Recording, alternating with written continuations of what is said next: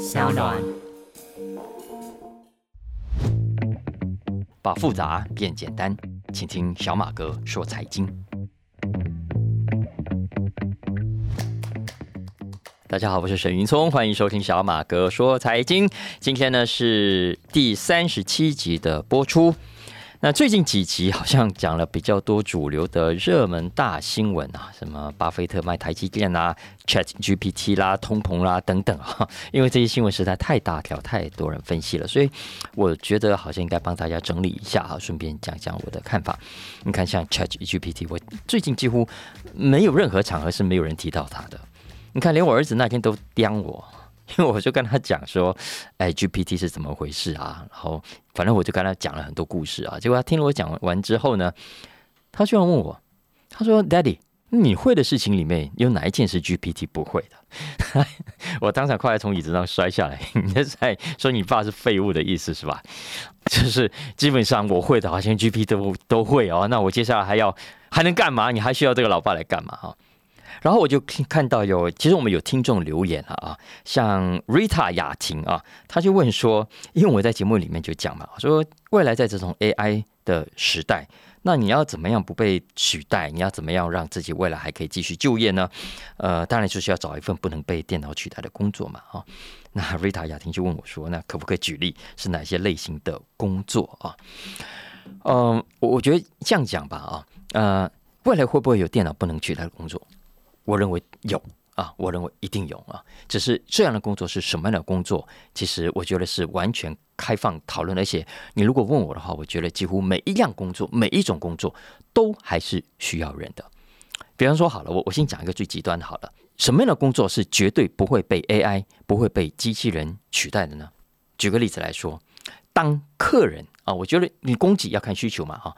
如果那个需求是这样子的。比方说，有客人走进餐厅，他说：“我要吃师傅炒的菜，不是机器人炒的。”啊，会不会有人说他走进了一家按摩店，他说：“我要请真人替我按摩，我不要机器人替我按摩。”会不会有人走进去音乐教室，说：“我现在需要一位钢琴老师，我要真人，我不要机器人来当我的老师。”会不会？我觉得，也就是说，我的意思是说，哈。只要这一项服务在市场上，消费者有一种需求，叫做真人的服务，我认为那就是 AI 绝对替代不了的事情。好，那你觉得未来会不会这样呢？有人因为我们现在讲事情啊，当然就一讲就讲的很极端啊，未来只要是 AI 强大，人类就完蛋了哈，或者未来只要什么什么东西很好，另外一个东西就一定很糟，感觉上就一定是跷跷板的零和游戏啊。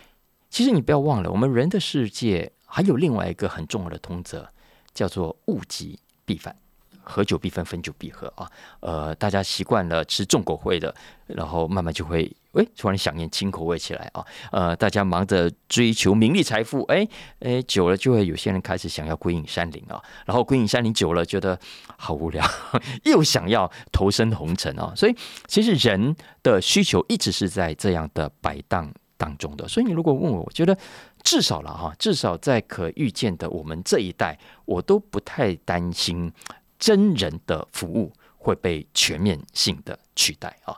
没有错，我觉得未来炒菜机器人啊、按摩机器人啊，现在是连开刀都可以用机器人手臂啊，有没有啊？但是，但是，我觉得消费者。从需求的角度来说，除非人的技术是完全烂到极点哈，否则呢？否则我觉得这个市场 always 还是会有一群人，他会需要呃真人的服务呃，也许是因为真人给他的温暖，也许是因为真人给他的。共同聊天的话题，也许是真人给他某种的共同的回忆等等啊，不管，总之，我的意思说，在至少我们这一代当中，机器人会不断的取代很多的工作，它的功能会越来越强大，但是人类仍然存在着很好的竞争。优势啊，这这是我的看法了啊，好吗？就算好了哈，我我再举一个极端，就算真的呃预言成真的，这些机器人、这些 AI 未来所有的服务比真人的钢琴老师教的更好，他炒出来的菜比真人的师傅炒的好吃，他按摩出来啊比真人都还要来的舒服，所以未来所有的人他都不再想要被真人按摩。有没有这种可能？也许有的啊，但是我觉得也不等于所有人都会失业啊。相反的，我认为每一个行业、每一份职务都有电脑无法取代的位置，不管你是哪一行。包括我上一次节目里面有谈到李开复博士他在 FB 上转贴的那篇文章啊，就是他在 AI 新世界那本书里面所提到的那些他认为会被 AI 所取代的工作啊，什么客服人员啦、电话接线人员啦等等啊。呃，老实说，我觉得李开复先生讲的有道理，但是大部分我都只同意一半啊。也就是说，我同意，我同意这些工作会造成未来很多人失业。这些工作未来在就业职位上对人类的需求会大幅的减少，但是不等于这些工作会完全变成零。他甚至对不起，我可能要回头讲，他甚至连减少都未必哦。为什么？因为很简单啊，电脑对吧？机器人很厉害是吧？哎，不用人操控吗？不用人监控吗？总要有人写程式吧？然后他按摩好不好？炒的菜好不好吃？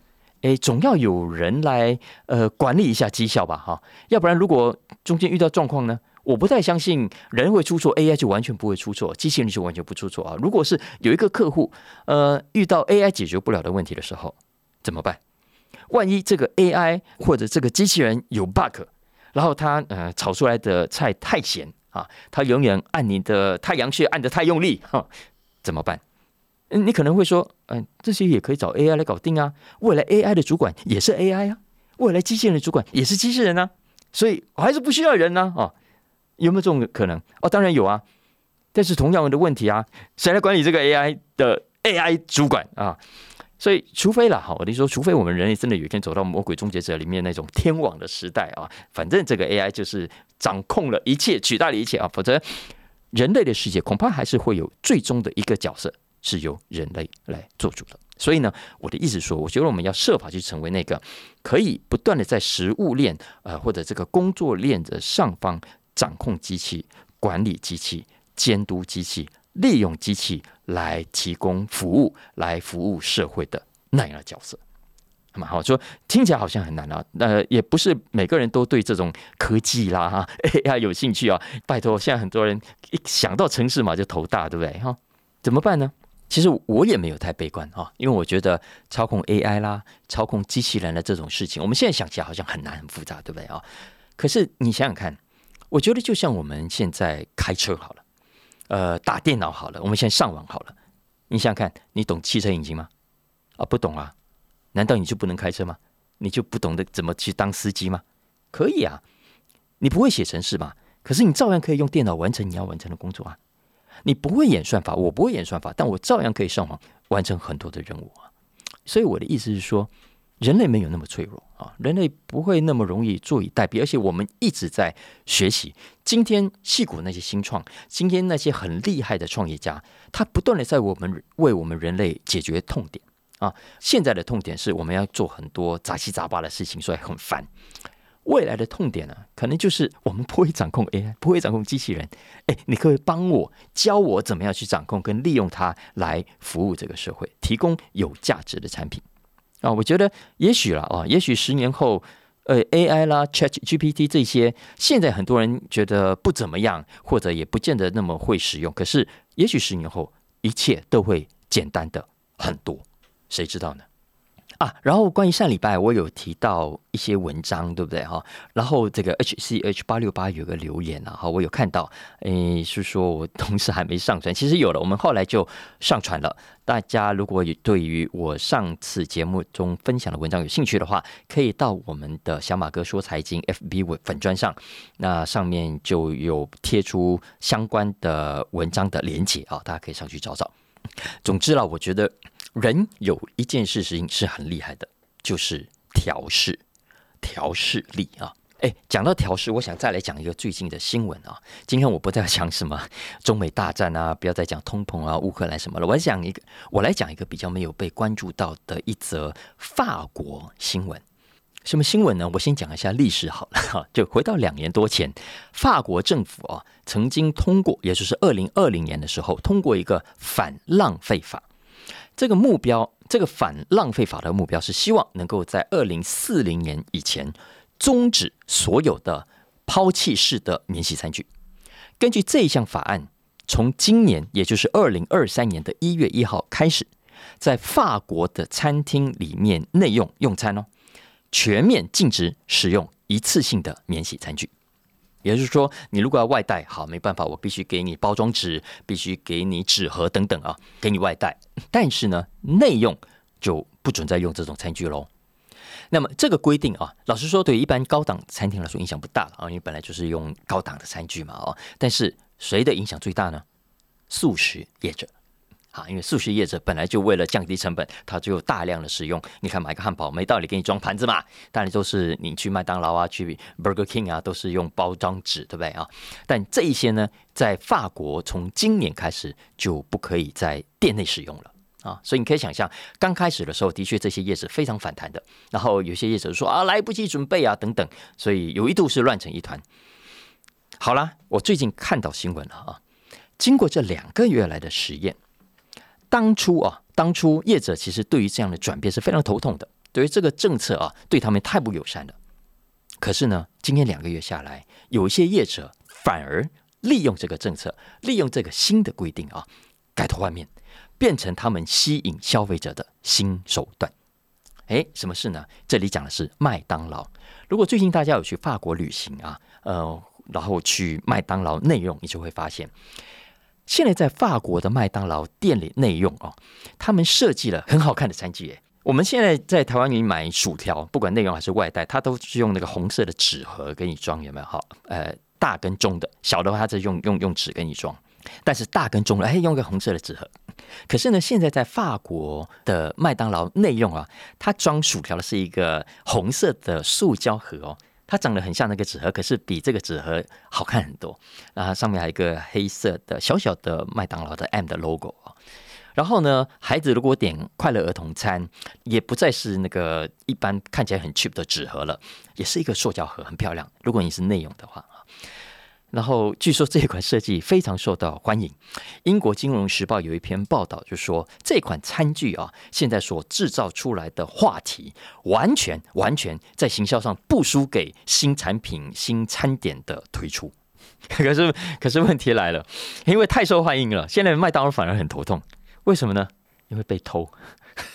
消费者觉得哦可爱耶，就把它偷回家去啊。所以吃完了，干脆把盒子带回家。我为什么讲这个新闻呢？因为你看，这就是我说的调试。法国麦当劳的这个案例，我认为很值得大家去上网找来看看啊，因为这正是企业因应环境变化的缩影的一个故事啊。我我自己归纳是这样子的：我长期观察，我认为很多大企业啊，它对环境的改变通常有三个步骤的反应。第一个步骤呢是抗拒啊，有改变来，他不想接受。OK，其实我们都知道嘛，大家口口声声都会说：“哎呀，全世界唯一不变的就是变呐！”哈，可是实际上，我上次也有讲过，企业都是巨变的，人都是恐惧改变的，能够不变最好啊！遇到改变，都还是想办法，拜托不要变哈，因为改变会带来麻烦嘛，改变会带来变数嘛，啊，改变会带来额外的成本嘛，哈，你看麦当劳从纸盒的包装，硬要花一笔钱去生产塑胶的内用的盒子。这些都是额外的支出啊，呃，赚不赚得回来还是一个大问号啊。所以大家基本上都不喜欢改变的，所以企业通常第一个步骤就是想办法去抗拒。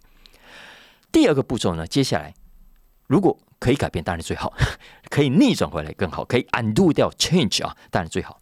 所以接下来这些企业的第二个步骤会怎样呢？会想去 undo 掉这个改变。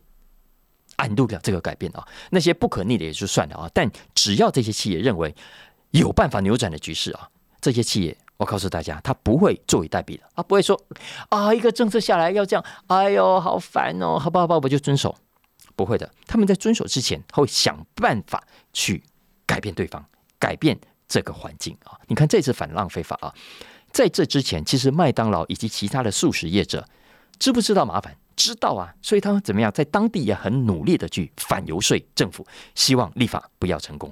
然后他们的主张，当然你想，这种大企业一定找到很多很厉害的学者专家去帮他们找到各种反说服的理由嘛，哈。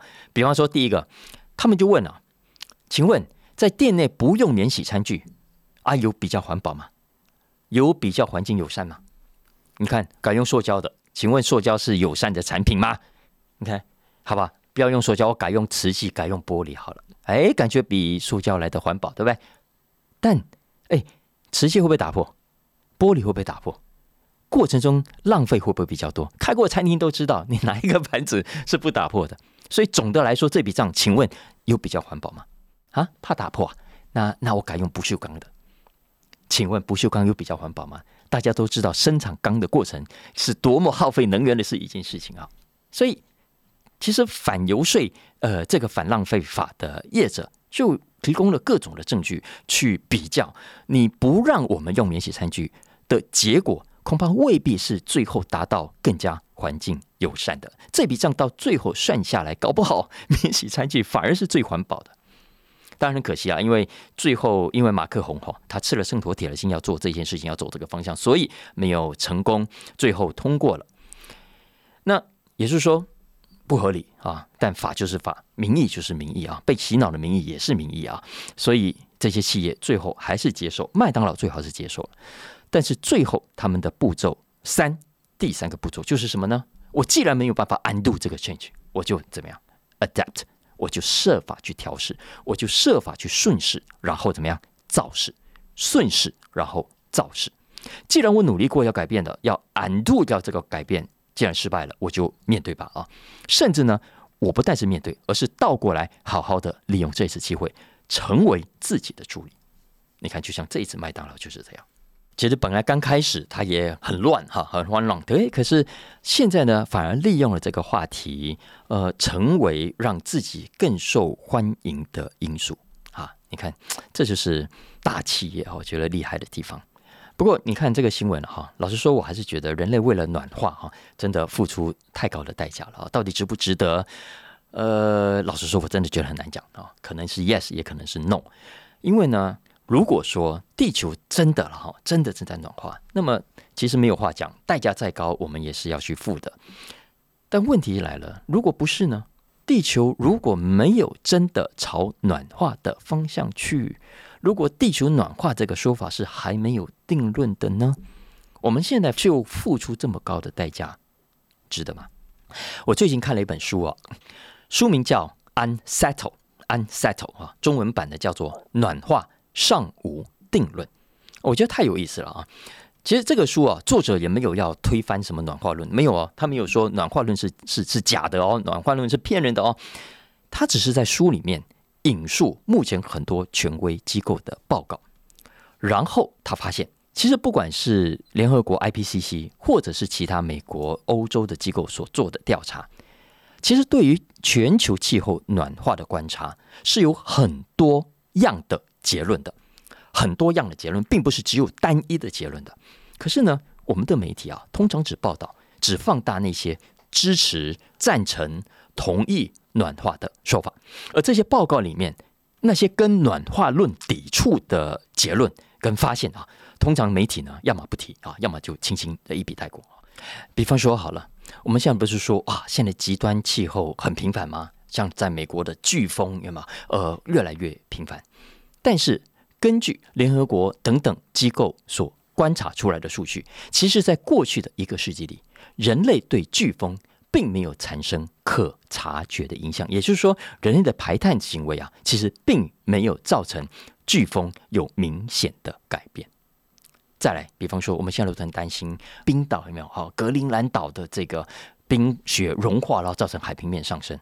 但是，根据研究，其实到目前为止，格陵兰岛的冰层并没有比八十年前收缩来得更快，然后人类不断的开车啦、盖工厂啦、排放废气啦，好等等，我们都知道，哎，对环境好像带来了污染。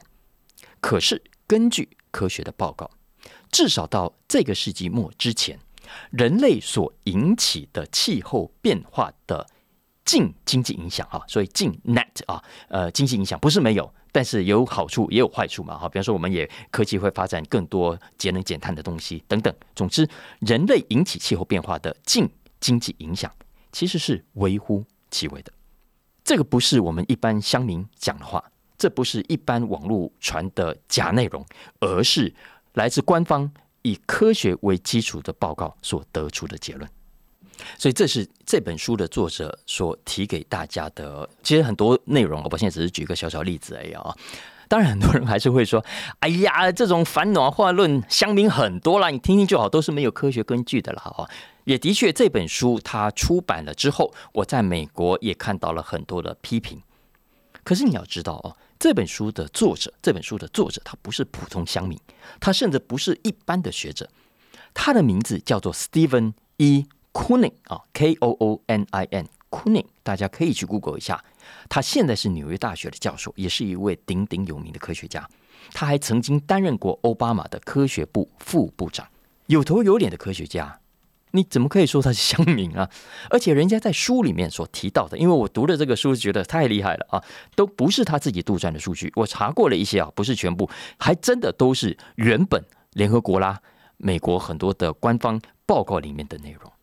也就是说哈，就我举这个例子，大家有兴趣可以找这个书来看哈。但我要强调的重点是，没有错，我们现在几乎都把暖化当做一件确定的事情，然后大家都朗朗上口，好像自己真的有科学根据一样。其实你看了这本书啊，或者你上网去找更多的资料，你会发现暖化这个议题，其实科学家是分成两派的啊，一派说有暖化啊，而且非常笃定，但另一派说还没定论，甚至这一派当中还有些人更积极认为没有的啊。问题来了，但你为什么我们从媒体上，我们从主流的论述上，你会看到只有其中一派的声音特别大呢？为什么呢？媒体选择性的大篇幅报道其中一派，却很少去报道另外一派的声音跟主张呢？大家有没有想过，如果啊，假设哈，我万一啊，暖化是没有定论的，没有定论的，就算有可能也是数百甚至上千年后才会发生的事情，那么我请问了。我们现在应该做的是我们现在做的这些事情吗？我们现在做的这些决定，真的有在现阶段以及未来的这至少我们能够活的这几十年，让我们的生活、让我们的环境变得更好吗？未必哦。我举个例子来说，我们刚讲这个法国麦当劳现在改成用塑胶餐具内容，对不对？其实还有环保团体提出异议的。就他们认为，呃，对，有些免洗餐具的确是很浪费，但是你硬是要强迫内用，所有的餐厅都一体适用，然后不准大家用免洗餐具的话，有时候你可能反而带来反效果。什么反效果呢？以麦当劳来说，就有人认为它助长了食物的浪费。为什么会助长食物的浪费？因为他说，比方说过去我们都用包装纸啊包装起来，他说现在你看内容哈都不能用包装纸，包只能装在盘子里。吃不完怎么办？倒掉，这是不是助长了食物的浪费啊？否则，平常如果你用纸盒，你用纸袋装，呃，用纸的包装，我饭岛只吃一半，我马上就袋子包起来，我晚一点再吃啊，我带回去给其他需要吃的人来吃，这样不是很好吗？但是你现在硬是用成禁止用包装纸，那这不就是在助长食物的浪费吗？啊？当然，我我并不是说因为这样，所以法国就是不对的啊。麦当劳这样做就是就是天谴哈，不是的。我的意思是说，很多事情都有两面以上。其实我在昨天播出的《飞碟早餐》啊，因为主持人请叫我去帮他代班啊，然后呃，我其实就是介绍《暖化尚无定论》这本书，我我就联想到我当年在念书的时候，我在美国一位老师讲过的一句名言啊。这句名言非常棒。他说啊，Everything has more than two sides。每一样东西都不只有两面，even a coin，即便是一个铜板，都不只只有两面。所以，我我们看待像气候暖化这样的议题，我们看待环保啦，看到食物浪费啦，看待企业策略啦等等，所有的问题都一样。我觉得我们太习惯于非黑即白，太习惯于二分法。好，然后呢，黑白二分之后，我们就要选边站了啊。但其实世界上有很多事情啊，我觉得是是就像这个书名一样，尚无定论的，而且或者像我们刚刚讲到的，物极必反的，人是会调试的，所以世事它一直在改变。我们现在如果太过笃定的。确定一件事情，然后就非这么做不可，然后给自己完全没有转圜的余地，我觉得蛮可惜的啊。不过没办法啊，嗯，现在很多事情，就算我们在科学上、我们在知识上，甚至良心上啊，我们都觉得应该怎么做，至少应该保持客观嘛啊。可是，在现实上，啊，我们就是这样被迫做决定了哈，政府就这样决定，然后你也只好想办法应应啊，然后跟着调试你看，像最近这个什么中美对抗有没有？也是另外一个企业必须，他们既然没有办法 undo 这个 change 啊，没有办法左右改变美国的态度，没有办法左右改变中国的走向，所以这个事情既然发生了，我就得找出自己的。方法啊，所以大家看，就像我昨天在《经济学人》里面有讲到的，你看欧美的企业也都想办法设法去应应啊。呃，我可能还是需要中国，所以一只脚踩在中国，但另一只脚我可能还是要注意一下美国的态度，所以还是要踩到外面来，所以都在做调整。最近我看到连续几个新闻啊，大家其实都可以去去找看，每一家企业都有自己的做法。比方说，西班牙的知名女性服饰店 Mango Mango 就决定他要撤出中国了啊。德国的这个 Marco Polo 啊，也是一样，还有这个英国的马丁戴夫学啊，也都是同样做了这个宣布。为什么？因为他们要降低对中国的依赖啊。诶，马丁戴夫这五年来，过去这五年啊，在中国的生产线啊，已经有一半以上撤出了。但有一些市场，有一些产品，它要撤出也不是那么容易的。其实我们都知道啊，比方说，你看稻盛和夫的那个京瓷公司 Kyocera 啊。k s e r a 它的精密陶瓷很厉害啊，我们都知道一些呃，作为半导体材料，它的市占率占了百分之七十。那他现在也都知道，中国市场对他来说重不重要？重要。中国以外的市场，中国以外国家的态度重不重要？哎，重要。所以他们也是要兵分两路。像 k s e r a 啊，它现在中国市场还是中国产、中国销，但是它要外销的呢，现在已经慢慢慢慢的移出了。所以最近京瓷公司啊，已经要再开一座日本厂，这是他二十年来第一座的日本工厂。因为过去这段时间来，日本的呃生产成本很高嘛啊，所以其实他都把厂设到外面。可是呢，现在看起来他又要回到日本去了。所以这是我说的，企业呃最后还是要回到适应。调试这件事情上了，当然，呃，这是逼不得已到最后的步骤。可是，如果我们可以的话，尤其听众朋友，如果呃家里有大学生、高中生啊，我觉得以上的这些话题，呃，中美角力啦，呃，气候暖化啦等等，都可以是很好的大辩论的题目啊。我都觉得可以鼓励大家在校里面更开放的讨论，更开放的辩论。那我觉得孩子如果有更开放的想法，未来对世界很多事情啊。可能连 solution 都可以跳脱我们现在的局限的。好了，以上就是今天的小马哥说财经。那希望大家喜欢今天的话题喽。当然要帮我评五星，对不对？然后帮我按订阅，然后拜托大家帮小马哥呢推荐给更多的同学啦、同事啦、家人啦一起来收听，好吗？那如果有任何相关的需求，也欢迎通过文字来讯息里面的粉砖连接跟我们来互动。OK，下礼拜见，拜拜。